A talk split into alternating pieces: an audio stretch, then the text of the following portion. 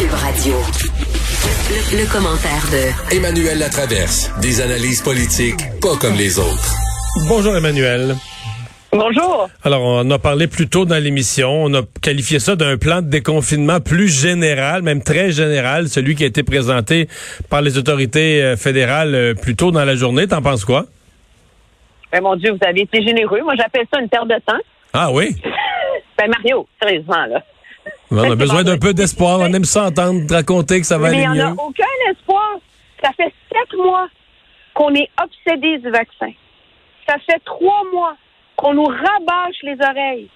qu'il faut se faire vacciner, c'est la course au vaccin, vaccin, égalité, go, go, go. On a des échéances, le monde s'en rendez-vous.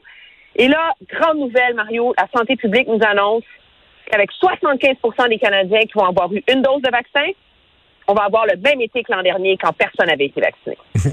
C'est vrai que vu comme ça. Ben non, mais. Oui, mais, mais, Euh, mais moi, je veux allô? dire, je veux dire comment j'ai vu ça.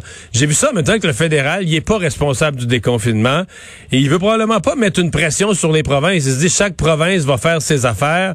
Euh, si lui en promet trop, mettons, puis qu'il y a une province, euh, le Nouveau-Brunswick ou le Manitoba ou le Québec, où se retrouve avec des éclosions, euh, peut-être qu'ils voudront. Donc moi, j'ai vu ça que le fédéral donnait un cadre général, tu sais, puis que par étape, non? C'est un cadre qui veut rien dire. Je veux dire, Mario, en ce moment, si on a 75% de vaccins, il va falloir aller faire du camping. Il va falloir aller faire des pique-niques. Il va falloir aller faire des randonnées. Je veux juste te dire, moi, j'habite dans une ville qui est confinée. Et en ce moment, les gens, la fin de semaine, ils vont faire du camping. Les gens, la fin de semaine, ils font des pique-niques dehors. Puis la ceinture de verdure autour d'Ottawa est bourrée de monde qui font des randonnées. À un moment donné, moi, je comprends l'idée que la santé publique, c'est pas elle qui est responsable de l'épidémiologie.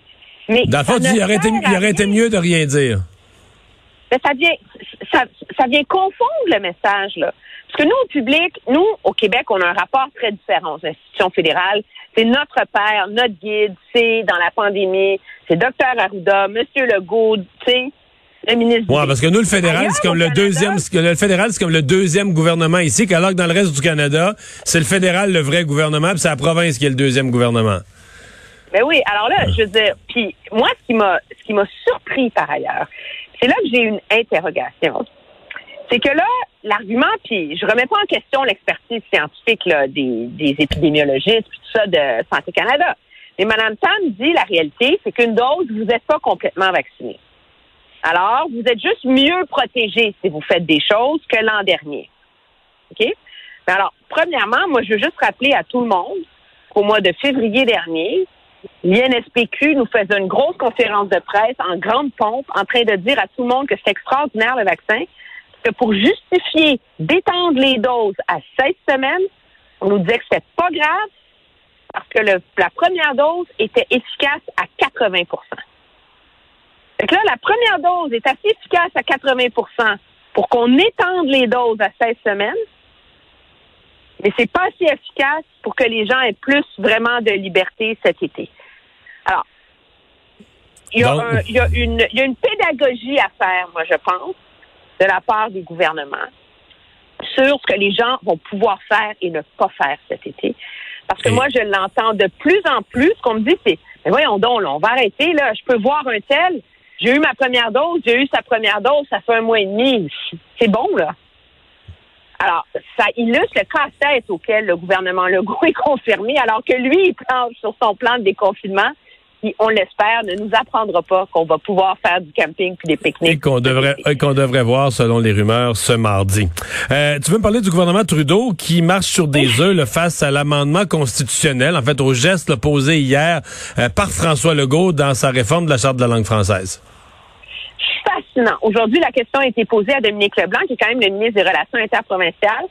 Il a dit, écoutez, on accueille et on a entendu cette annonce-là. Je n'ai pas parlé à Mme Lebel encore, mon homologue et ministre des Affaires intergouvernementales à Québec. Je vais le faire en fin de semaine. Monsieur Lametti n'a pas encore euh, évalué les ramifications euh, juridiques. Donc, euh, voilà, je n'ai rien à dire. Mais ça se peut-tu qu'ils ont été pris quand même un petit peu les culottes à terre par ça? Ben, sans surprise, je pense que la planète au complet a été, je veux dire, toi, tu as été pris, tu n'avais jamais entendu parler de cette clause-là. Oui. Moi, moi j'ai été pris culotte à table, mais moi, j'ai juste à commenter ça. Je suis pas le gouvernement fédéral. J'ai pas la Oui, même, non, pas la même pression. je pense que, tu sais, Il y, y avait un, un coup de génie là-dedans, mais il y a deux raisons, moi, je pense, pour lesquelles le gouvernement le, Trudeau est très prudent. Il y a une raison politique. Ma lecture, c'est que les nationalistes au sein du PLC n'ont pas de problème avec ce que vient de faire M. Legault. C'est comme, ben oui, tout le monde le sait, ils mettent dans la clause. Merci, bonsoir. S'il vous plaît, on peut-tu passer un autre appel? Mais il y a une grosse game de caucus à jouer pour faire avaler ça au caucus québécois de circonscription anglophone et du reste du pays, premièrement. Mais deuxièmement, nous, au Québec, on est là, c'est beau, geste d'affirmation nationale, yé, yé, yé, on va arrêter de quêter une reconnaissance, on se la donne. Le gouvernement fédéral est quand même responsable de l'ensemble du pays. Là, moi, je pense qu'il y a une vraie question qui se pose, c'est que c'est la première fois qu'on utilise cette clause-là pour affirmer des droits. Est-ce que ça peut avoir des ramifications? Est-ce que ça peut inspirer d'autres à faire la même chose? Mais avec des conséquences légales beaucoup plus graves et moins symboliques. Je pense aux Premières Nations. Euh, Je pense. Alors, là, c'est. Je pense qu'il est là. euh, il y a un vrai dilemme légal autour, potentiellement, de cette, ce geste-là du gouvernement qui vient potentiellement compliquer un peu la réaction du gouvernement euh, fédéral. Je pense que tout le monde voudrait tourner la page, pas dire un mot, pas monter aux barricades. Et ça, il faut faire passer la pilule à l'interne.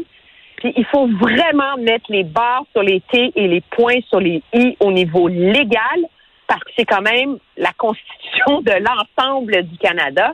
Et inévitablement, est-ce qu'un geste posé par une province c'est pas que la reconnaissance de la nation québécoise a un impact sur l'Alberta, mais est-ce que le fait que le Québec l'a fait et que Ottawa passerait que c'est correct, est-ce que ça peut inciter d'autres à faire la même chose, mais avec des conséquences beaucoup plus grandes?